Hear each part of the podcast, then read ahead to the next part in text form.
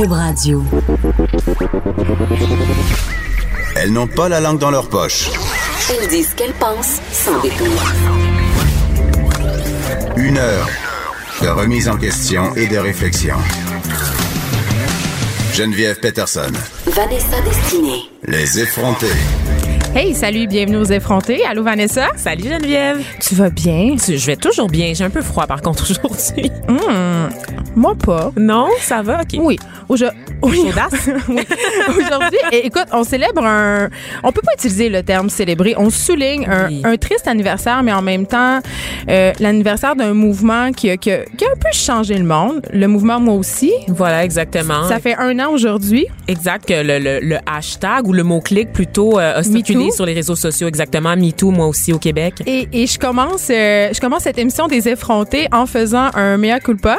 oui, ben la journée où ça a commencé autour du 15 octobre l'année passée, euh, on m'avait demandé de chroniquer parce que le, le hashtag était vraiment là, à ses premiers balbutiements. Puis là, on commençait un peu à voir, euh, bon, sur les réseaux sociaux, euh, des histoires et tout ça. Puis j'avais fait une chronique vraiment très à chaud pour dire, euh, ok, c'est- c'est c'est le fun, c'est une belle vague de solidarité, mais est-ce que ça va vraiment amener quelque chose et est-ce que en quelque part, ce n'est pas une chasse au like?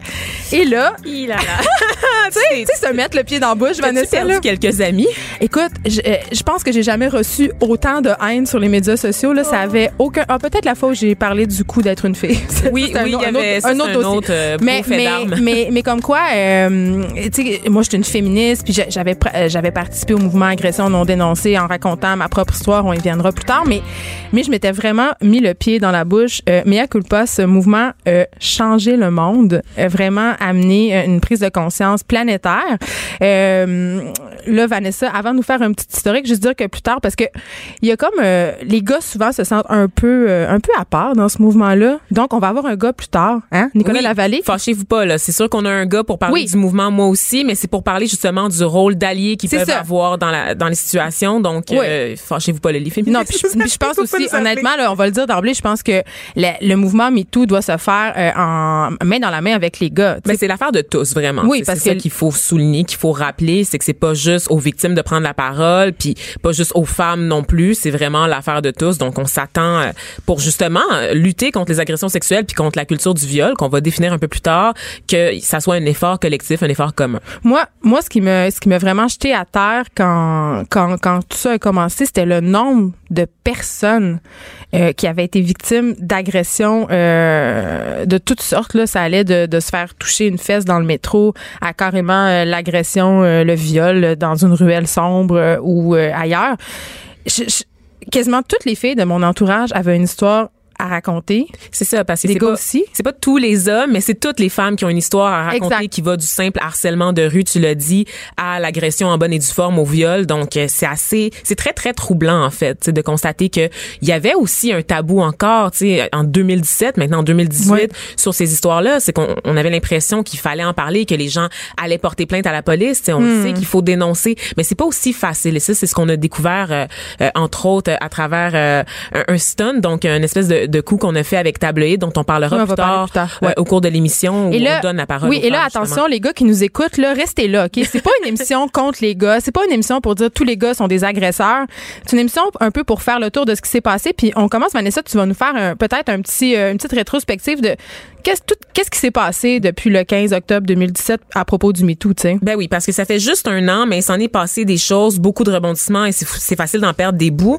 Donc, pour la petite histoire, le mot-clic MeToo a vu le jour il y a une dizaine d'années aux États-Unis, dans Harlem, sur MySpace. Donc, c'était sur Internet. Et l'instigatrice, Tarana Burke, c'était une Afro-Américaine qui a créé le mouvement pour soutenir les femmes racisées victimes OK, c'est pas Alyssa, Alyssa Milano. là. non, non, non. Tu m'apprends quelque chose. Voilà, ça a été récupéré plus tard par l'actrice Alyssa Milano euh, dans la foulée des dénonciations co- contre Harvey Weinstein, Mhm. euh, producteur là, bien connu dans l'industrie euh, cinématographique à Hollywood. Mais à la base, c'est ça. C'était vraiment un mouvement pour soutenir les femmes racisées, les femmes marginalisées aussi, donc de, de milieux socio-économiques un peu plus pauvres euh, aux États-Unis, qui, euh, la, la- la- en fait, Tarana Burke qui a créé le, le mouvement se dé- définit elle-même comme une survivante d'agression sexuelle Mm-hmm. et elle voulait en fait créer un mouvement de solidarité, donc fondé sur l'écoute, euh, sur le partage des expériences aussi à des fins d'empowerment, ce qu'on appelle Une reprise de contrôle. c'est ça, sur le corps, sur son expérience. On dit souvent, euh, il y, a- il y a cette phrase vraiment parlante qu'on a entendue souvent dans le mouvement MeToo, pour que la honte change de camp. Et c'est un peu Exactement. ça qui est à la base de ce mouvement-là. Voilà, exactement. Et comme tu le disais tout à l'heure, ça a été récupéré par l'actrice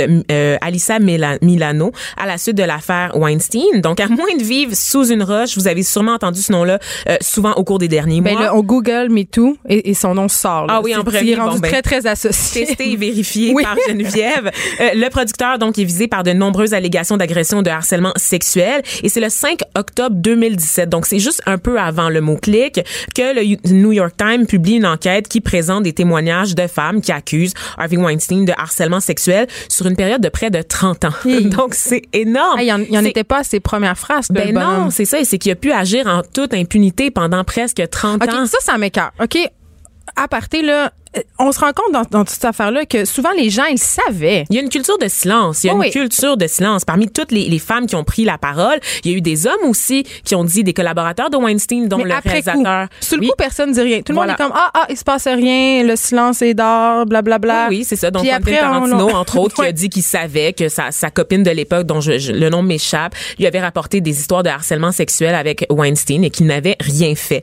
Donc, euh, bref, cette enquête-là du New York Times révèle que Weinstein a passé des accords à l'amiable euh, pour euh, qui prévoyaient des dédommagements avec au moins huit femmes pour qu'elles gardent le silence sur leurs Ah, il y avait un modus operandi réaliste. Je veux dire, c'est dégueulasse. Ah, c'est un creep, là. C'est un creep, on peut Ah. le dire. Et le plus explosif reste encore à venir parce que cinq jours plus tard, dans le New Yorker, l'actrice italienne Aja Argento affirme que Weinstein l'a violée. Donc, l'enquête contient d'autres témoignages euh, très détaillés de femmes, cette fois-ci. Et c'est une enquête qui a été pilolée- pilotée par Dylan Farrow, euh, qui n'est pas n'importe qui. C'est le fils de Woody Allen Hmm. Et et, là là. de Mia Farrow.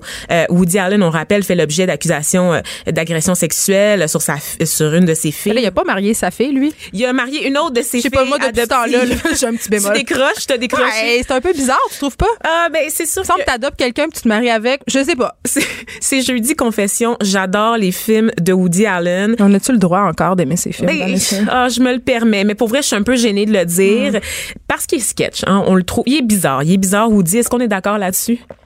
Ben, je, bizarre, c'est un euphémisme, là. C'est un creep. Je veux dire, il, a marié sa très fille. bon là, cinéma, comment, mais il a marié sa fille. Gardons ça en tête. C'est ça. Et donc, c'est le début de la fin pour Weinstein, Gwyneth Paltrow, Angelina Jolie, Selma Hayek. Si vous avez le temps d'ailleurs, je vous recommande fortement de lire la lettre de Selma Hayek Ah oui. qui raconte le calvaire qu'elle a vécu sur le plateau de tournage du film Frida, euh, qui était produit par Weinstein. Donc, il rajoutait, Ça avait été publié où, ça? euh, mon Dieu, je, je crois que c'est sur le New York Times, mais je vais Bon, on pas peut peut-être m'avancer partager le lien sur, euh, plus sur la tard page sur les Facebook réseaux sociaux, Ouais. exactement. Et Selma Qui raconte là à quel point Weinstein voulait rajouter des scènes de sexe. Des, des, des scènes de sexe dans le film juste pour son plaisir personnel donc c'est un calvaire qu'elle a vécu euh, donc d'autres actrices aussi Rose McGowan qui disent avoir été harcelées et euh, Weinstein a été culpé finalement en mai dernier sur la base de deux affaires, un viol qui date de 2013 et une fellation forcée qui date de 2004. Euh, mais au total, cette histoire-là de Weinstein concerne au moins, au moins 68 femmes. Donc c'est énorme sur une période de Comme 30 un agresseur en série, finalement. C'est un prédateur. Je pense que le mot prédateur, on peut, on peut le lancer là ici. Euh, un petit mot quand même pour vous rappeler que Asia Argento, celle qui a vraiment lancé le bal des actrices contre Weinstein, est elle-même sous le coup d'allégations sérieuses d'agression sexuelle sur un mineur. Et là là, OK. oui, donc plein de rebondissements. Écoute, euh, ça, se passe à Hollywood, euh, les affaires. les, les choses se passent à Hollywood, hein. Donc le mouvement a entraîné la chute de plein d'autres hommes, Kevin Spacey, euh, qui nous a rappelé d'ailleurs que les hommes aussi peuvent être victimes d'agressions sexuelles. Oui, hein, parce Kevin qu'on les met Spacey qui- souvent de côté dans le mouvement MeToo. On C'est a pas, on tendance à plus parler des filles, mais il y a vraiment beaucoup de gars qui ont été aussi victimes d'abus de pouvoir. voilà, au sein de la communauté LGBT ou des hommes hétérosexuels qui ont été violés par d'autres euh, hommes. Euh, donc, euh, Louis C.K., Assis Ansari, encore des, des comédiens bien en vue à Hollywood. Donc, ça, tout ce mouvement-là a permis de mettre en lumière la culture du viol qui confine les victimes au silence, la banalisation des actes de violence qu'on décrit comme une monnaie courante à Hollywood, et de revenir aussi sur la notion de consentement dans un contexte de rapport de, forme, de force. Parce que c'est ça, c'est des hommes très, très puissants qui finissent par insister pour avoir des relations sexuelles, insister pour avoir du sexe. Et les, Mais ça, c'est quelque chose qu'on qu'on sait un peu, qui plane. Je veux dire, cette espèce de mythe que les actrices doivent, ou les acteurs doivent coucher pour avoir des rôles s'avère en fait. Ouais, le- le- on se rend compte compte que ce système-là est quand même bien, bien établi. On là. parle souvent du casting couch aux États-Unis, qui Oui. est en fait ce- cette espèce de sofa où tu rencontres ton producteur et euh, voilà. Je dis beaucoup Elala aujourd'hui parce que je suis très traumatisée. On est dans le. C'est On est dans le Elala. Voilà. Et, mais ce qui- ce qu'on sait maintenant, c'est que ces histoires ne sont pas limitées à la vie à LA. Donc, MeToo a fait beaucoup de petits à travers la, la planète. On a l'équivalent, moi aussi, au Québec, qui nous a vraiment ébranlé avec les révélations sur Salvaille et Roson. Donc, Éric Salvaille et euh, Gilbert Roson, là, dont deux, euh, deux visages bien connus au Québec. hein. Roson euh, associé à Juste pour rire. Roson, tout le monde le savait. Ça, c'est un bon exemple là, de. Tout le monde le savait, mais personne ne disait. Ben, écoute, pas encore dans je pense que ma mère, euh, ma mère qui habite à Robertval, en avait entendu parler. Ah là, oui, tellement c'est un secret de Polichinelle. Et, et ça, moi, c'est ça qui me renverse. Et, et je je vais jamais assez insister là-dessus. Quand on voit des choses comme ça autour de nous, dans, que ce soit dans le milieu de travail ou, ou dans la vie ordinaire, entre guillemets, pourquoi on se tait? Pourquoi on se tait? Je pense que c'est une question de rapport de pouvoir. Encore une fois, c'est qu'on on On a de peur des puissants. Oui, on se met, on, on détourne les yeux en fait. C'est ça. Tu sais, on, on parle de, harcèlement dans la rue notamment devant devant plein de témoins. C'est rare que ça, ça t'est sûrement arrivé d'être Ah, moi, je vais plus courir. Ben, moi, je vais plus courir Ben dehors. voilà, c'est ça. parce que je suis juste allée de me faire crier après. mais même devant des gens, même s'il y a Ouais. des témoins, les gens n'interviennent pas. Donc, on a peur d'intervenir. Je pense Mais on que c'est un réflexe qui est très, très humain à la base, de se mêler de ses affaires, tu sais. Ben, en tout cas, je pense que On certaines n'est pas sphères de si Je pense qu'on est plus chochotte qu'on pense que là, oui. puis on n'est pas très solidaire. Je pense que certaines sphères euh, de l'existence, on aurait intérêt à man up. on peut pas dire ça. On peut pas dire ça. mais, mais quand même, on comprend ce qu'on veut dire. Oui, c'est ça. Euh, mais tout ça pour donc rappeler ici quand même là, que pour Éric Salvaille, c'est encore des allégations. Gilbert Rozon, il y a des affaires qui sont dans la justice. Le tout repose quand même sur des allégations qui sont sérieuses. Euh, mais, mais voilà pour ça. Et euh, il faut rappeler qu'en plus euh, qu'on voit de plus en plus de dénonciations au Canada. Ouais. L'affaire Gomeshi, le mouvement agression jamais dénoncé d'il y a quelques Gomeshi années. qui a été acquitté. On- le système de justice et les victimes, ça sera un autre sujet. Je pense qu'on a une émission complète à faire là-dessus. ouais. Euh, il y a eu des scandales chez les libéraux euh, fédéraux, également dans l'armée canadienne. Au Québec, avant ça aussi, on a eu l'affaire Claude Jutras qui nous a rappelé encore une fois que les hommes peuvent être des victimes de violences sexuelles. On en a eu l'affaire Jerry Sklavounos et celle qui concerne Michel Venn et bien d'autres. Euh, évidemment, le mouvement, moi aussi, fait l'objet de beaucoup de critiques parce que, d'abord, tu l'as dit tout à l'heure en, en- d'entrée de jeu, on n'hésite pas à parler de chasse aux sorcières et de mouvements anti, anti-hommes. En France, par exemple, on avait le mouvement euh, Balance ton porc qui était un peu plus sur la délation. Hein? Oui, ben. Le règlement de compte sur les réseaux même- on- sociaux. On a quand même vu au Québec un, un certain, euh, mettons dans la foulée du MeToo là, euh, il y avait, il y avait des noms qui circulaient là. Ça, ça, Oui. ça se gênait pas dans les salles de rédaction, puis même sur les médias sociaux pour dé- faire des dénonciations un petit peu, euh, un petit peu sketch. Un petit peu fondé, non fondé, Ouais, reste que les gens essayent de régler leur compte sur les réseaux sociaux sans nécessairement se tourner vers la justice? C'est jamais une bonne chose. C'est ça. Donc, on a des impressions de tribunal populaire. et Oui. au final, ça décrédibilise un peu le mouvement. Euh, il y a eu aussi euh, la, la, la, la sortie des actrices françaises, Catherine Deneuve en tête, qui demandait... Et là, là. Et là, là. Aux- de laisser aux hommes la Ça liberté le les femmes, donc de cruiser. Et euh, une autre critique concerne aussi le manque d'inclusion. Celle-là, c'est la critique euh, qui m'intéresse le plus et je, trouve qu'on a mis un peu de côté. C'est qu'on considère à bien des égards que c'est un mouvement largement porté par les femmes blanches. Et là-dessus, Tarana Burke, qui est la créatrice de l'expression MeToo, nous nous dit qu'il y a eu un manque d'inclusion qui s'est passé. Euh, elle avait lancé le mouvement, je vous le rappelle, parce qu'elle voulait trouver des moyens de guérir la vie des femmes et des filles noires. Mais ces mêmes femmes et filles, ainsi que d'autres personnes de couleur, ne se sont pas senties incluses cette année dans le mouvement. On pense entre autres à Lupita Ngoyo, qui a elle-même révélé une expérience avec Weinstein, qui a carrément été écartée de la discussion, ou encore les affaires qui concernent le producteur de musique, musique Russell euh, Simmons ou R. Kelly, donc des hommes noirs dont les victimes sont la plupart des femmes noires, qui sont également passées sous silence par les médias. Geneviève Peterson. Geneviève Peterson. Vanessa Destinée. Elle manie aussi bien le stylo que le micro. Jusqu'à 10 heures. Les effrontés. Est-ce que les hommes ont un rôle à jouer dans le mouvement MeToo? Pour nous en parler, euh, on a au bout du fil Nicolas Lavallée, qui est conseiller stratégique à Citoyenneté Jeunesse. Allô, Nicolas? Allô? Donc, est-ce que, toi, comme gars, premièrement, euh, d'emblée, là, quand tu as vu ça aller, le mouvement MeToo au début, toi, comme gars, euh, qu'est-ce qu'est-ce que ça te fait? Ben, je dirais que ça, ça a été un peu un, un choc, une révélation dans le fond, parce que euh, on s'est rendu compte, là, puis je pense surtout les gars, que euh, nos, nos collègues euh, féminines, nos, nos amis, nos blondes, nos, euh, un peu tout le monde autour de nous, finalement, était, était souvent victime de, de, de, situations dont on n'était pas forcément au courant. Hmm. Puis ça, ça a été ça a été gros là, du moment où c'est sorti. Euh, il y avait plusieurs posts Facebook, euh, des publications un peu partout qui disaient, ben, tu sais, moi aussi finalement. Puis euh, je pense que ça a été un petit peu une prise de conscience. Là. Nicolas, on t'a invité parce que tu es aussi un des architectes de la campagne Sans oui, c'est non, qui vise à lutter contre les agressions sexuelles. Ça a été lancé en 2014 à l'Université de Montréal et la campagne est rapidement devenue nationale, donc étendue à l'ensemble des campus universitaires de la province, parce qu'il y a beaucoup d'histoires d'agressions sexuelles sur les campus. Est-ce que tu peux nous parler justement de cette campagne-là? Qu'est-ce que ça a apporté? Oui, mais en fait, c'est ça, là, c'est important de le dire, j'ai participé, mais il y a tellement beaucoup de monde aussi qui, ont, qui ont participé à cette, cette euh, campagne-là. Ça a été lancé avec la FECUM, la Fédération des Assos euh, à l'Université de Montréal, l'Université de Montréal aussi. Euh, dans le fond, la campagne vise à sensibiliser le milieu de l'enseignement supérieur sur la question des violences, euh, violences euh, sexuelles. Puis euh, spécifiquement sur les campus, ça comporte trois axes finalement. C'est dans un premier temps sensibiliser la communauté à l'importance du consentement puis du concept de consentement, outiller les personnes pour être des témoins actifs quand on, est témoin de situations de violence sexuelle et finalement publiciser les ressources pour les victimes de harcèlement ou d'agression. On sait par exemple que il y a, euh, ben, selon certains, certains sondages, selon certaines études, euh, il y a peut-être 10 des, euh, des situations d'agression qui sont dénoncées. Visiblement, il y a un problème dans la façon dont on publicise les ressources. visiblement, il y a un mhm. problème à, ce niveau-là pour la plainte, le, dépôt de la plainte, la gestion de la plainte. Puis ça a été un peu pris tout ça ensemble. Puis ben, depuis ce temps-là, euh, sans oui, sinon, ça a dépassé aussi le stade de la campagne. C'est devenu une OBNL, une OBNL qui fait de la prévention, de la sensibilisation, puis euh, des formations aussi dans le milieu de l'enseignement supérieur sur la question des violences à caractère sexuel. Euh, je sais pas si tu as vu le documentaire, euh, d'ailleurs, à la maison, si vous l'avez pas vu, c'est très, très intéressant. Ça s'appelle The Hunting Ground, euh, carrément le terrain de chasse. Ça parle, en fait, de la, de la culture du viol qui sévit euh, sur les campus américains, notamment dans les frat houses. de Lady Gaga? Non, non. Ah, OK.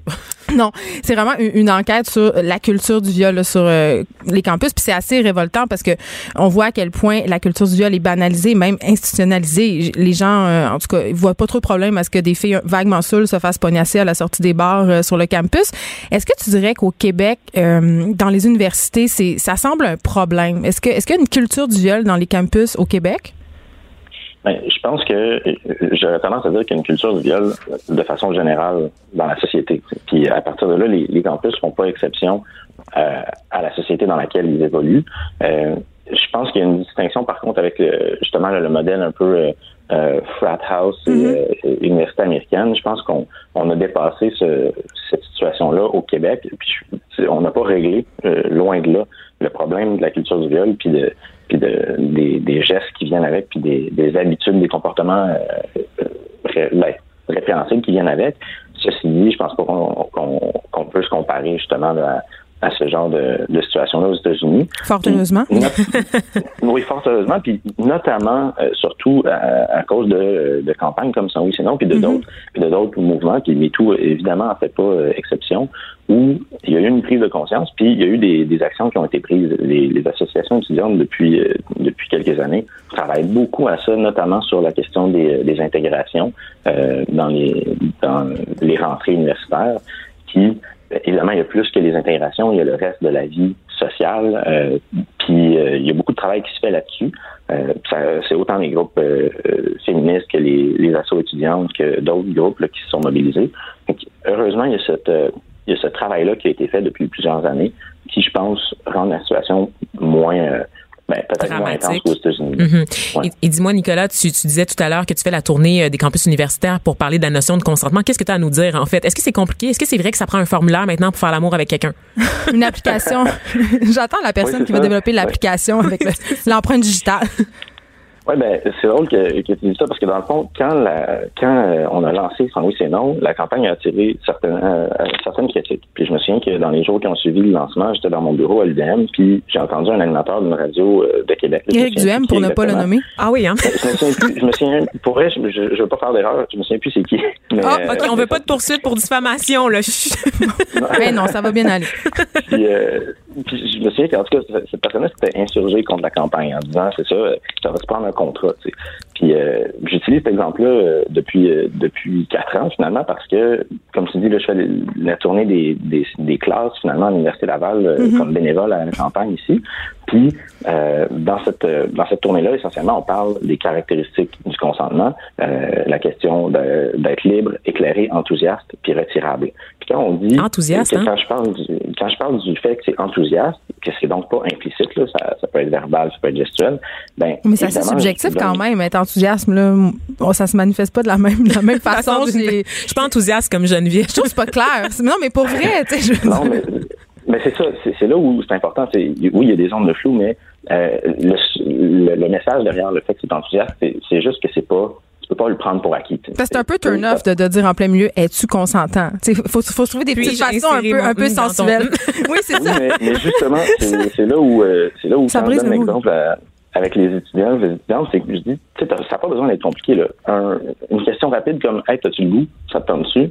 Euh, c'est clair, c'est net, puis ta- la réponse à ça est claire aussi, c'est un oui ou un non. Mais on, a- oui, mais facile. on a quand même entendu des histoires où, euh, Des zones grises? oui, il y a des zones grises. Tu sais, le consentement, en tout cas, ce que j'en comprends là, en tant que vieille madame, c'est que c'est que ça peut se retirer à tout moment dans la relation sexuelle. Donc Mhm.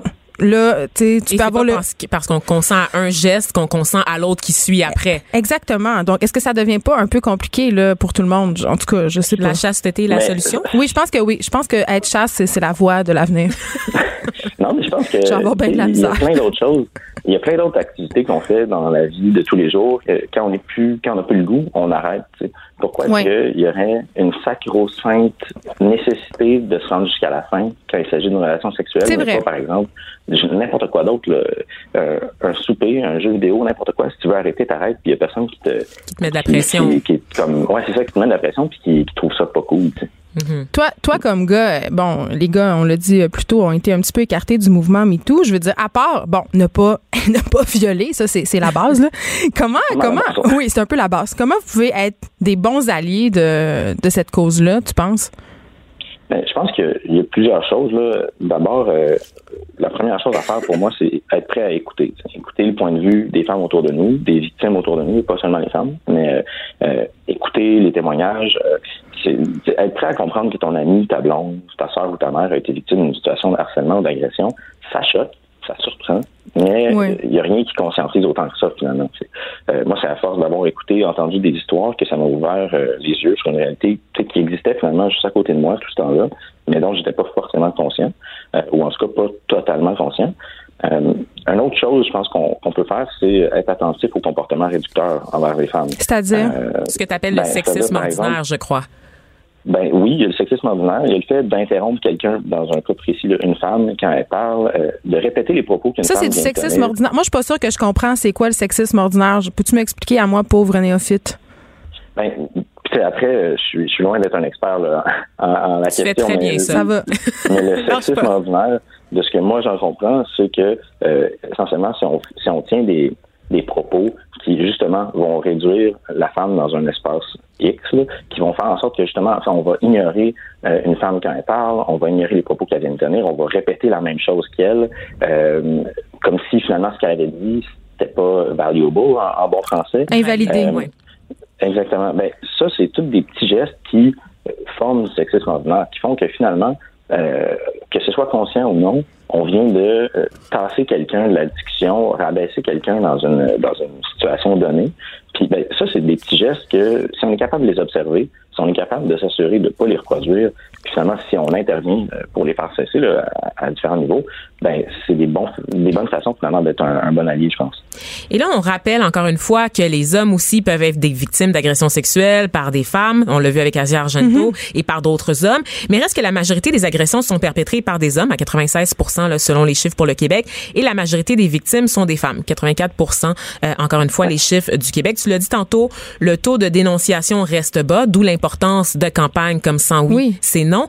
Mais euh, même si on sait ça, il reste qu'il y a beaucoup d'hommes qui ont l'impression qu'on est dans une époque de chasse aux sorcières et qu'ils sont injustement visés. Oui, puis ils ont l'impression qu'ils peuvent plus rien faire. Ça, on l'entend souvent. On peut Ben plus oui, rien dire, on peut plus rien faire. Et on voit que toi, bon, t'es très ouvert, t'es très réceptif, t'as as changé, t'as une, une prise de conscience. Mais les gars au- autour de toi, qu'est-ce qu'ils en disent?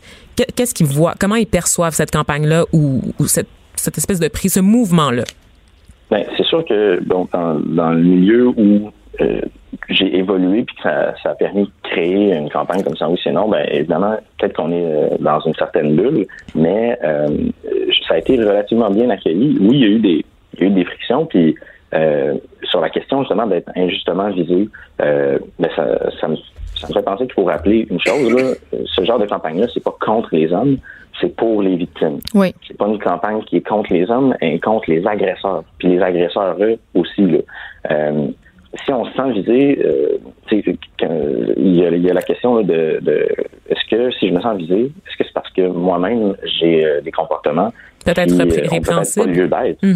Puis c'est possible, puis rendu là, faut pas non plus le faut pas forcément le prendre mal, c'est-à-dire que euh, c'est correct de se remettre en question puis d'ultimement changer ces comportements-là. Oui, on y a- se rend compte qu'ils n'ont pas d'allure. tu sais. Il y a beaucoup de gars proches de moi qui me disaient que rétrospectivement, ils se rendraient compte que la façon dont ils ont agi il y a quelques années, quand il y avait moins de conscientisation, ben, était peut-être un petit peu problématique, tu sais, euh, d'aborder des filles de, euh, de façon très frontale dans un bar. très insistante aussi Oui, de c'est pas ça. lâcher le morceau ce qui fait en sorte que la personne euh, c'est comme un consent consent à du sexe mais dans les faits Il y a beaucoup cette il y a pas cet euh, que enthousiasme tu dont on t'acharnes, parlait plus elle va dire oui, là, non, non, non, non, non, non, c'est non veut dire oui, là. Le il y avait hard même un to get, le fameux Exactement. hard to get, ça, fait, ça beaucoup de dommages. Beaucoup de Oui, dommages. puis je pense que, tu sais, quand on parlait de, de choses pour être un bon allié, ben, le fait de s'informer sur ces questions-là, ça, euh, à mon sens, c'est une bonne façon aussi de, de l'être, parce que ça te remet en question. Il y a des blogs, des BD, des vidéos sur les réseaux sociaux qui résument euh, tout ce que vous venez de dire, des témoignages, des concepts, des théories.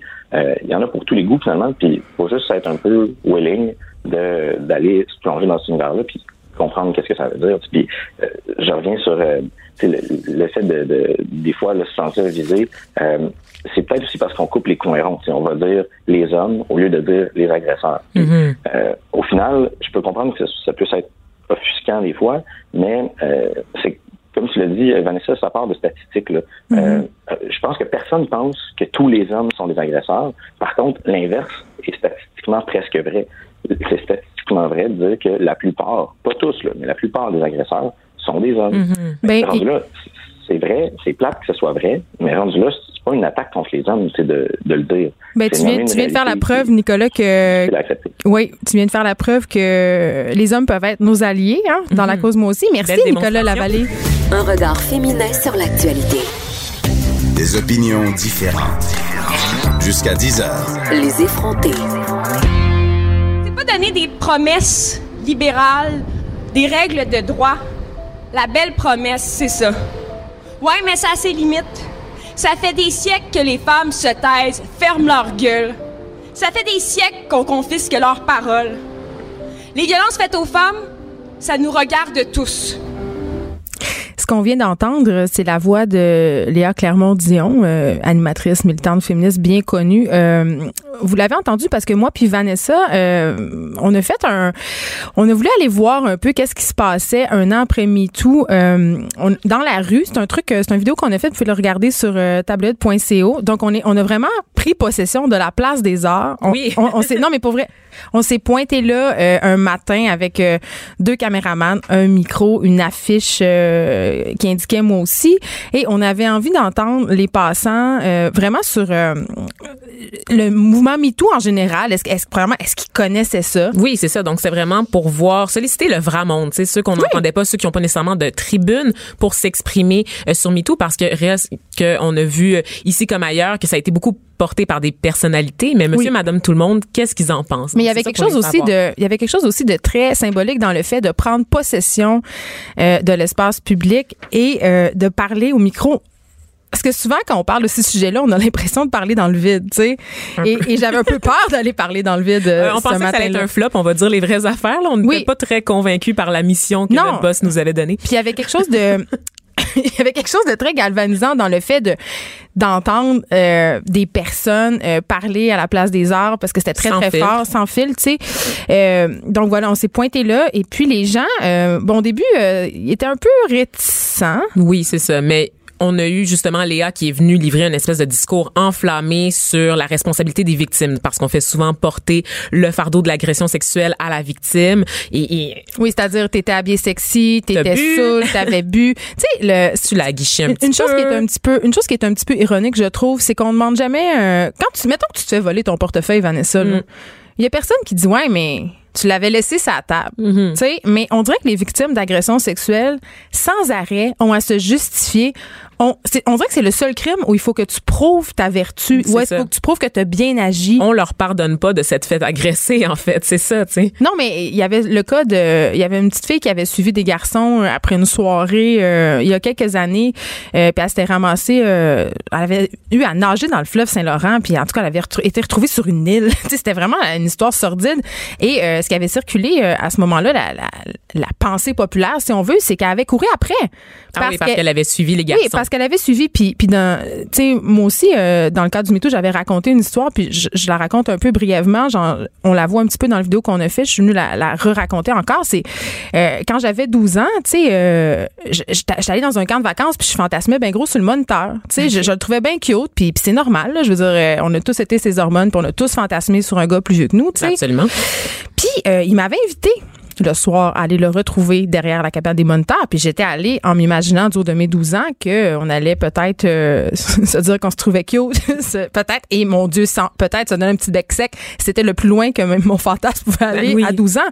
Euh, puis ça avait pas très bien fini. Je- il, il m'a carrément agressé sexuellement. Et j'ai pensé de nombreuses années que c'était de ma faute parce que, si on parlait de zone grise tantôt, là, ça c'est quelque chose qu'on n'a pas beaucoup abordé durant le MeToo, mais quand tu as un désir pour ton agresseur, quand tu l'as suivi, quand tu t'es rendu chez eux, tu sais, combien de filles ont couché avec des gars parce que c'était plus pratique? De dire oui. Oui, t'es rendu là, OK, t'es rendu chez eux, ils t'ont payé des verres toute la soirée. Tu sens que tu lui dois quelque Tu- chose. Oui, on nous élève un peu avec cette idée-là qu'on doit quelque chose si on se fait inviter au restaurant, si on se fait payer des verres, tu dois coucher. Mhm. Et là, on pénètre dans cette zone grise. Exactement. on- Mais ça a été un peu le cas de Assis Ansari aux États-Unis, notamment l'humoriste comédien qui a une série sur Netflix, euh, Master of None. Ouais. C'était un cas de zone grise où justement il avait invité une fille à sortir et cette fille-là était très intéressée par lui, mais rapidement elle a déchanté au cours de la soirée. Sauf qu'il ça tentait plus. Ça tentait plus, mais s'est senti quand même forcé euh, de faire ce que lui attendait d'elle, de mettre de côté son propre, ses propres sentiments pour ne pas vexer Ah oui. son ego à lui. Donc c'est assez, c'est assez particulier. Elle a consenti à tous les actes, mais est-ce qu'elle a vraiment Consen- consenti? Ben- C'est ça l'affaire. On parlait d'enthousiasme tantôt avec Nicolas, et c'est souvent ça qui ressort, c'est qu'à un moment donné, tu peux retirer ton consentement, tu peux partir. Con- cette Sérieux? pression-là qu'on ressent Ben- d'aller jusqu'au bout, c'est c'est c'est toxique. Combien de filles ont, ont féqué de- d'atteindre l'orgasme pour que ça finisse plus vite? Oui. Tu sais, je- Ou en encore une cas, fois, pour ne pas blesser l'ego de Oui, l'ego masculin. La masculinité Est-ce que fragile. je viens de me faire des ennemis, tu penses? Sûrement, mais c'est ça que Je peux pas vivre grave. avec. Oui.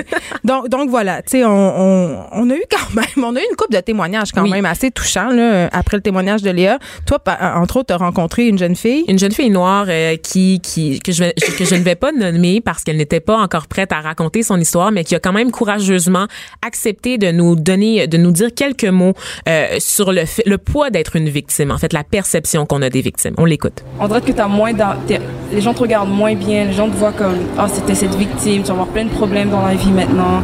Euh, les gars veulent peut-être plus te parler, ils veulent plus, ils s'intéressent moins à toi parce qu'ils voient comme quelque chose de comme si t'avais été t'avais été brisé, puis maintenant t'as genre t'as tous ces dégâts à ramasser toi-même, puis la société te laisse comme ça un peu, t'es comme tu dois toi-même te réparer. Je pense c'était assez bouleversant ta rencontre avec cette jeune fille-là, Vanessa, quand même, parce que moi, je te voyais en arrière, euh, ça a pris de longues minutes Oui. avant qu'elle accepte de Ben, venir témoigner. C'est ça. En fait, elle a été inspirée par toi quand tu as parlé justement de ton expérience au camp de vacances, puis justement du fait que tu avais honte. Tu avais honte de ce qui t'était arrivé. Ben, hein. Voilà, donc c'était un, un sentiment que- qu'elle partageait elle aussi. Et son On histoire, a l'impression d'être une petite traînée. C'est ce qu'elle c'est ce qu'elle me disait. Et elle, dans son cas, ce qui est particulier, c'est que c'est c'est dans sa famille, donc c'est Hmm. des cas d'inceste et c'est c'est c'est c'est le l'impression euh, d'avoir été utilisée, mais aussi l'espèce de, de vulnérabilité qui vient avec le fait d'avoir fait confiance à quelqu'un qui était très très près de nous et, et d'avoir vu cette confiance là être brisée. Euh, Mais il y a souvent, je reviens à la- le côté petit agace. Le moi, entre autres, ce moniteur-là, le lendemain de, de l'agression, était venu me voir. euh, on faisait la vaisselle, il y avait la corvée de vaisselle au camp. Il était venu mais en arrière, euh, ma, ma co-religionnaire de vaisselle était je sais pas où, puis il était venu me dire dans l'oreille, euh, sais, t'es rien qu'une petite plotte. Puis, tu sais, c'est ta faute. C'est très si tu par- Oui, ben j'utilise ces mots. Écoutez, je sais que c'est un peu vulgaire, mais c'est quand non, même ça qui me dit. Puis je pense que c'est important de le dire que souvent les agresseurs, ils te ils te font sentir comme si t'étais une, une, une fille de petite vertu, une Marie couche-toi là, une agace. Euh, puis ils te font bien sentir que si t'en parles, ben c'est ça que les gens vont penser de toi. Puis quand t'as 12, 13, 14, 15 ans, et même à tout âge, c'est pas nécessairement l'image que tu veux que les gens aient de toi. Tu sais, que t'es une petite agace puis que, puis que tu t'es laissé faire. Tu sais, Fait qu'ils utilisent largement ça, les agresseurs, pour un peu jouer sur, euh, sur l'émotivité de la personne. C'est le même cas avec la, la jeune fille qui a témoigné, c'est-à-dire que étant donné que c'était avec des gens qu'elle connaissait, des gens de Ben. la famille, on lui disait que personne n'allait la croire et elle a essayé d'en parler autour d'elle justement et, et, et ce qui lui, ce qui est arrivé par la suite a donné raison. Euh, J'accroche le micro, tout va bien. Euh, a donné raison en fait à ceux qui qui, qui avaient essayé de l'intimider, c'est que personne ne l'a cru. Donc des, des membres de la famille ont essayé de la faire taire. Donc Mais on- quand c'est dit, familial, on ne parle pas de ces choses-là. Ben oui, Ben oui, absolument. Il y a le ne côté- faut pas parler de chez Il y a le côté, tu peux aimer ton agresseur. Ça, c'est un, un truc dont on parle peu. Mais écoute, quand tu es agressé par ton père ou ta mère ou un oncle, ça se peut que paradoxalement, tu sais, aimes tes parents là, puis la menace d'aller dans une famille d'accueil parce que si tu dénonces quand tu es un enfant ou une adolescente, la menace c'est ça, c'est d'être c'est d'être déraciné de ta famille, Mm-hmm. donc ça vient alourdir encore plus le fardeau et aussi euh, un truc dont on parle quand même un peu mais pas assez selon moi, c'est que le processus de, dé- de dénonciation pour les victimes c'est très difficile de faire Ben oui. ça, de se rendre au poste de police. Les policiers De- sont maintenant mieux formés. Hein. Depuis MeToo, là, il y a Ben, quand il y a même une une certaine... oui, conscientisation, Donc, absolument. de- il y a plus d'écoute, tu sais, mais de se rendre là puis d'aller d'être obligé d'aller re-raconter ton affaire, euh, après ça de se pointer en cours et de re-re-raconter donc tu revis ton histoire et à chaque fois justement je le disais tantôt t'es es un peu dans le box des accusés Oui, T'sais- parce que le fardeau de la preuve est sur toi, donc il faut constamment. ben, il est que- théoriquement pas sur toi mais Ben, il y a personne qui a envie de se faire choses. cuisiner par un avocat de la défense puis de se faire dire qu'est-ce que tu portais puis pourquoi tu dis ça puis pourquoi tu l'as suivi puis combien de verres t'avais bu parce que c'est ça qui se passe c'est Absolument. ça qui se passe C'est très très dur de d'avoir des, des issues euh, favorables dans les procès. On l'a on a Ben, parlé tantôt de, de Gomeshi. Ben le- ça donne pas tellement envie de parler. Tu sais, quand t'es une victime, tu vois ça, tu dis, est-ce que je vais vraiment subir tout ça?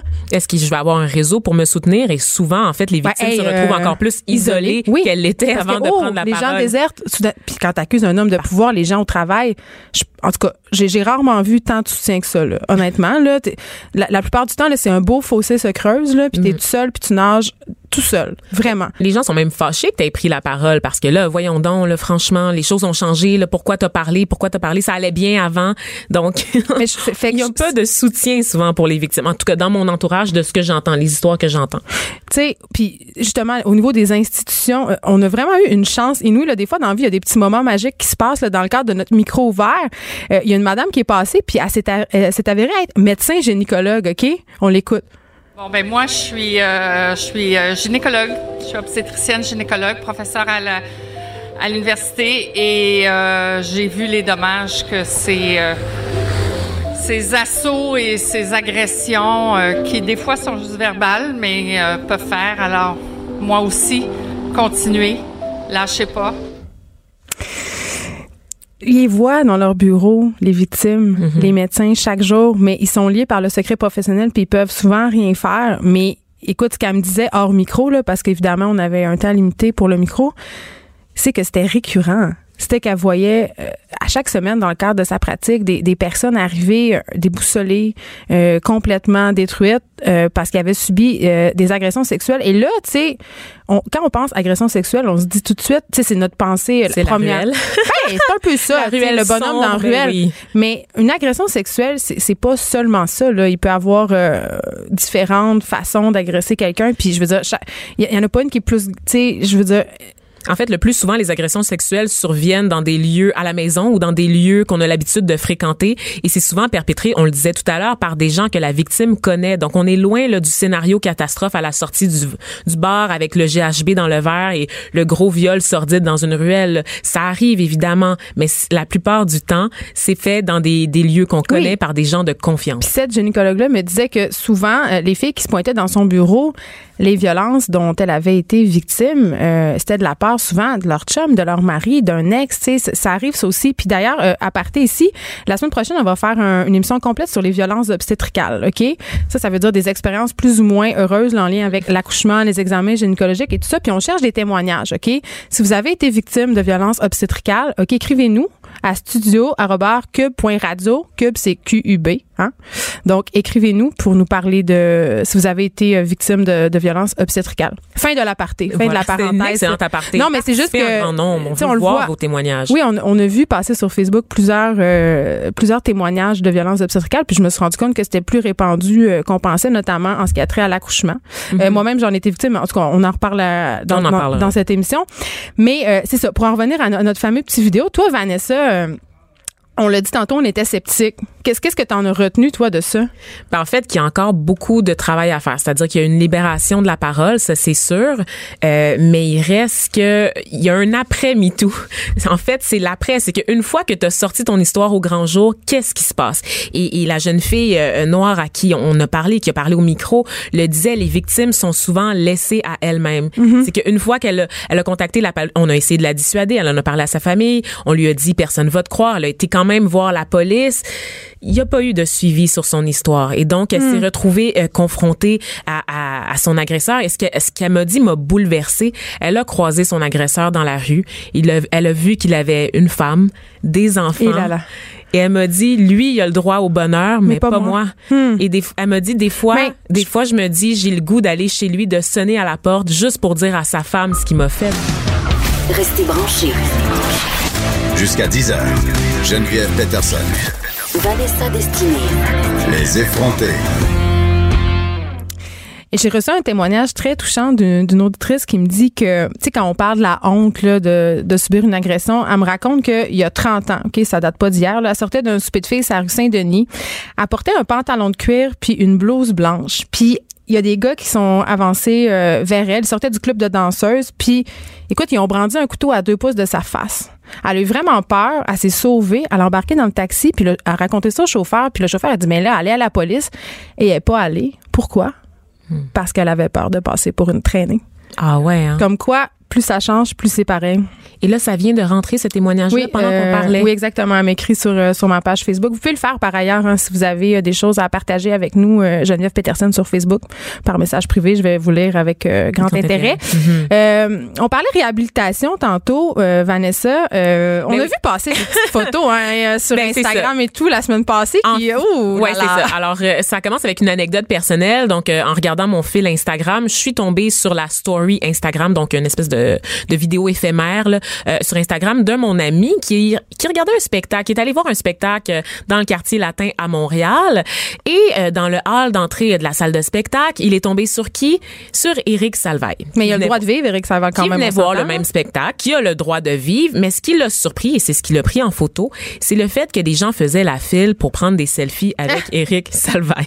Ah, un peu malaise. Un peu malaise. Ça Je- fait c'est un juste peu malaisant. un an qu'il a disparu de la vue publique, de la vie publique, pardon, et les gens se précipitaient, se, se l'arrachaient. C'était encore, c'était Il n'a comme pas perdu son statut de vedette, oui, le gars. c'était comme s'il était jamais parti, comme s'il y avait jamais eu de scandale. Et on se rappelle que quand euh, la presse a révélé sa, sa grosse enquête là, sur les allégations, euh, Ouais. les histoires d'inconduite sexuelle, beaucoup de gens ont manifesté leur soutien. à Éric Mais- Salvaille mais sur sa page Facebook. Mais tu sais, Vanessa, euh, bon, moi, j'avais un projet télé en développement avec euh, la boîte d'Éric Saival Ah euh, bon? au moment des faits. Et c'est jeudi confidence, on le mettons- rappelle. mais non, mais mettons que j'étais assez surprise le matin où c'est sorti parce que moi, j'avais jamais été témoin de rien. Ah non? Non. Fait que je me dis, j'avais de la misère à le croire, honnêtement. Là. Il a fallu que je lise l'affaire, puis que là, je lise euh, justement son meilleur culpa, puis que je me rende compte que c'était vrai pour y croire totalement. Donc, j'imagine, monsieur, madame du grand public, qui aime Eric gros. qui le voit dans sa télé chaque soir. Tu sais, Eric, là, c'est un gars sympathique, il est drôle. Tu sais, c'est pas.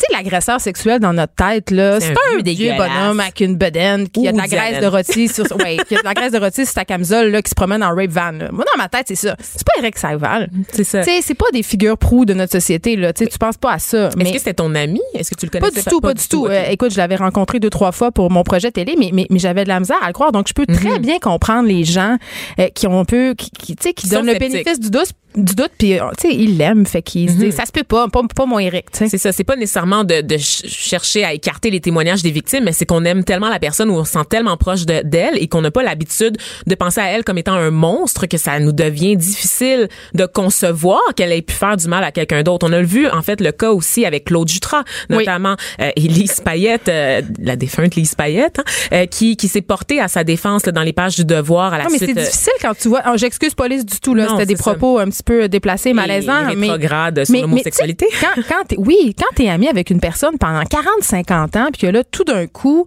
t'entends ça, c'est sûr que le premier réflexe, c'est d'aller défendre ton ami. Mm-hmm. Tu sais, si toi, t'as jamais rien vu, si toi, t'as jamais rien entendu, après ça, est-ce que c'est vrai? Bon, ça, on on le saura jamais. Est-ce qu'on n'a Euh, pas tendance aussi à minimiser ce qu'on a vu? ben, moi, je pense que oui. à faire du révisionnisme, Oui, puis- à revenir, ah oui, puis cette à réinterpréter dans le des temps- événements? Dans le temps, ça se passait de même. Oui. C'est pas parce que dans le temps, ça se passait de même que c'est correct. Mais là, je, je reviens à, à Éric Savard parce que dans, dans la foulée euh, de ça, il y a aussi, il y a aussi le, le retour à la télé de Joël Legendre. Mm-hmm. Et là, moi, j'étais très mal à l'aise parce que c'est pas du tout la même chose. C'est pas du tout la même chose. Non. Ça, on l'oublie souvent. On a beaucoup parlé de la notion de consentement pendant l'émission d'aujourd'hui. On rappelle que, que Joël Legendre, les services qu'il a sollicités dans ce fameux parc de Longueuil étaient normalement entre adultes consentants. Oui, c'était juste un gros manque de jugement. là. C'était pas une agression sexuelle. C'est un peu que- trash, Fait a le droit de revenir à télé. Ben, écoute. C'est un peu trash, mais ça, le regarde. C'est sa vie sexuelle, c'est sa vie privée. Ça n'a rien à voir avec le fait d'empiéter sur la liberté de quelqu'un d'autre ou sur l'intégrité physique de quelqu'un Moi, d'autre. j'ai trouvé ça poche qu'on que mette Roson ça. Oui. Et, et Salvat. C'est ça, j'ai trouvé ça poche qu'on mette ça dans le même panier, puis je me suis demandé si ça avait pas rapport avec le fait qu'il était homosexuel. Je pense pas qu'on aurait réservé le même traitement à Joël s'il avait été hétérosexuel, mais ça c'est ma my two cents là. Ah je, je pense je pense que ça. Je pense que quand même ça a joué dans, dans la mauvaise perception. Je pense qu'on n'est pas si ouvert qu'on pense. Ah, ça, je suis d'accord avec toi. Mm-hmm. Pour le cas de, de le genre, je pourrais pas le dire, mais je suis d'accord avec toi qu'on n'est pas aussi ouvert qu'on le prétend. OK. sûr. Fait que là, Éric Saival, y a-tu le droit de revenir à la télé? Après combien Hmm. de temps? On a-tu le droit de l'aimer encore? Euh, parce que, tu sais, quand même, là, moi, quand j'ai lu, euh, ben, pas les aveux, mais l'espèce, tu sais, sa, sa longue lettre où il expliquait qu'il y avait un Son problème. oui, tu sais, ouais. qu'il y avait, qu'il y avait un problème, qu'il savait qu'il fallait qu'il aille se faire soigner. Tu sais, il reconnaissait quand même qu'il avait mal agi, même pas mal. Mm-hmm. À partir de là, tu sais, si on croit au système de justice puis au fait que on peut euh, on peut se réhabiliter, tu sais, je veux dire, combien de temps faut que ce soit sur le banc des punitions, Eric Y a-tu le droit de revenir? Je, je- je- Oh. je suis tentée, je suis tentée de dire que que oui, mais c'est très très très délicat parce que avec le fait d'être une personnalité publique vient quand même une certaine responsabilité Oui. sociale. Donc je pense pas que les employeurs vont se bousculer pour lui offrir une place, une tribune. Euh, ça serait très Je délicat pense de qu'il a perdu de son aura. euh, Mais regarde Gomeshi, Gomeshi qui était au sommet de sa carrière avec son émission là à CBC. Euh, on en parlait tout à l'heure. Oh, On mais avait Gomeshi, encore il y un avait, de la, il y avait- il y avait des affaires de sadomasochisme bien ben Ouais, là. mais c'était quand même dans non, sa je vie sais, Oui, mais on dirait que c'est plus élevé. pire, c'est Oui, pire. on dirait que c'est pire. Mais dans les faits, pas nécessairement. Et Gomeshi a été acquitté, en fait. C'est que la, la preuve n'était pas suffisante pour l'inculper. Donc, il a tenté un, re- un retour il y a quelques semaines, d'ailleurs, en publiant une lettre ouverte, euh, encore dans, une fois dans un magazine dont le nom m'échappe. et il a été vraiment reçu. Je pense que le, le rédacteur en chef du magazine a dû démissionner pour avoir accepté de publier la lettre de Gomeshi. Et ça, ça fait Mais quand c'est parce même- qu'il se justifiait pas mal. C'était quasiment rendu lui la victime dans cette lettre-là. là. Honnêtement, moi, je l'ai lu la lettre, puis c'était un long plaidoyer pour lui-même. Mais il n'a pas été reconnu coupable devant la justice. Je Alors, c'est le tribunal populaire qui a décidé qu'il ne devait pas revenir sur la place publique. Mais pourtant, Donc, c'est le public qui décide années- au bout du compte. C'est le public qui décide. Mais est-ce que le public a le droit d'empêcher quelqu'un de revenir à la lumière de cette façon-là? Je veux dire, ça fait quand même quelques années, Gomeshi. Donc, il a, il a été dans le trou, il a été au purgatoire. Ça fait quelques années, on a, on a encore un malaise. Pourtant, avec Éric Salvaille, ça fait juste un an et les gens, pourquoi, pourquoi le tribunal est différent? Pourquoi la perception est Mais Parce différente? qu'on l'aime donc bien. On l'aime donc bien. Je pense que c'est vraiment, sérieusement, là, c'est, je pense que c'est aussi, aussi, aussi basique que ça, là. Aussi bête que ça. Oui. Et puis pour pour ce qui est des autres, je veux dire, on parlait tout à l'heure de, de Woody Allen. Non, mais Gilbert Rozon, mettons. On revient au Québec. On revient là. au Québec. Ben, Gilbert Rozon, je pense pas qu'on va y revoir la face. Tu sais, Guy Cloutier, on l'a plus jamais parce revu que son non affaire plus. est encore dans la, devant la justice. C'est encore devant la justice. C'est beaucoup. Mais c'est pas une personnalité publique, Gilbert Rozon. C'est pas quelqu'un qui avait une grosse cote d'amour comme, comme il ça. était les dragons quand même. il était quand Je même. pense pas que c'était le plus aimé des dragons. C'était peut-être pas le plus aimé des dragons, mais il y avait quand même une carrière à- à- en France, notamment à, Oui, euh, mais- à- dans la télé-réalité. Oui, mais tout le monde Il le savait. il Tout le monde le je chuchotais que Gilbert Rozon, c'était un pas fin. Tandis qu'Éric Salvaire écoute tout le monde. Ben, en tout cas, certaines personnes étaient semi au courant de qu'est-ce qui se tramait, mais, mais encore je pense fois, que moi, j'étais pas dans l'industrie, puis pour Gilbert Rozon, je ne savais pas du tout. Donc, je me dis que pour me, moi, je, ma mère le savait pas. je le connaissais de nom, mais je l'ai vraiment découvert à travers les émissions comme les, Le Dragon, où euh, il montrait sa, sa personnalité euh, plus grande que nature. Et jamais j'aurais cru que cet homme-là, j'avais entendu des histoires là, passer sur lui, mais j'avais jamais cru que c'était une telle ampleur. Oui, parce qu'on en entend du commérage là, tout le temps un peu. Qu'est-ce qui est vrai, qu'est-ce qui est pas vrai? Parce que même, je me rappelle dans le temps du MeToo, il y avait même une page Facebook secrète qui avait été formée et il y avait des dénonciations. Oh, Ben oui, il y avait des dénonciations. T'es pas dans la gang. Mais pas encore. Il y avait des dénonciations. Euh, écoute, je pense que tout le monde y est passé, là, quasiment. Tu sais, je veux dire, tout le monde. On nommera personne. Non, on va nommer vraiment personne, mais, mais il y avait quand même, il y avait quand même. Euh, je vais le dire là, une espèce de, il y avait, je sentais qu'il y avait des filles qui réglaient des comptes, tu sais, parce que il y a eu ça aussi dans le MeToo. C'est la peur. Il y, avait la peur. Il y avait la peur des, des, des personnes, parce que des gars aussi ou des filles qui, qui, qui, qui tweakent un peu le passé, c'est-à-dire qui, réinterpréter. C'est ça, mm-hmm. à la lueur de, de, tout ce qu'on entend, de peut-être se dire, oh, cette fois-là, dans le fond, quand je suis allée, parce que c'était mon producteur, puis que je me sentais un peu obligée. Mais c'était peut-être pas legit, tu sais. C'était peut-être pas si enthousiaste que ça, finalement. Mais est-ce que c'est correct ou pas correct de réinterpréter le passé? Ben, c'est ce qui permet à des victimes de réaliser ce qui, le, ce qui leur est arrivé. On le disait tout à l'heure, tu te parlais de ta propre expérience. Moi, c'est vraiment. Oui, je me suis rendu compte à ce moment-là que c'était pas correct. Ben voilà, c'est ça. Mais avant, avant ça, tu pensais que c'était, c'était toi qui l'avais un peu cherché. Mais là, maintenant, dans l'air du temps, parce qu'on entend des dénonciations, parce qu'on entend des témoignages, tu sais que c'est pas toi qui étais en cause. Et ce qui est arrivé, c'était mal. Donc, c'est ça qui t'a permis de prendre la parole, notamment pendant notre micro ouvert pour partager ton expérience. J'ai trouvé ça très difficile. Donc, oui, c'est facile de récupérer des mouvements comme moi aussi, MeToo, et de dire, ah, bon, ça y est, c'est une chasse aux sorcières, c'est un tribunal populaire sans jugement. Mais dans les faits, c'est aussi ce tribunal populaire-là qui permet à des victimes de prendre une parole qu'elles n'auraient pas prise autrement. Hmm. Donc, c'est ça qu'il faut garder en tête, selon moi. Cube Radio.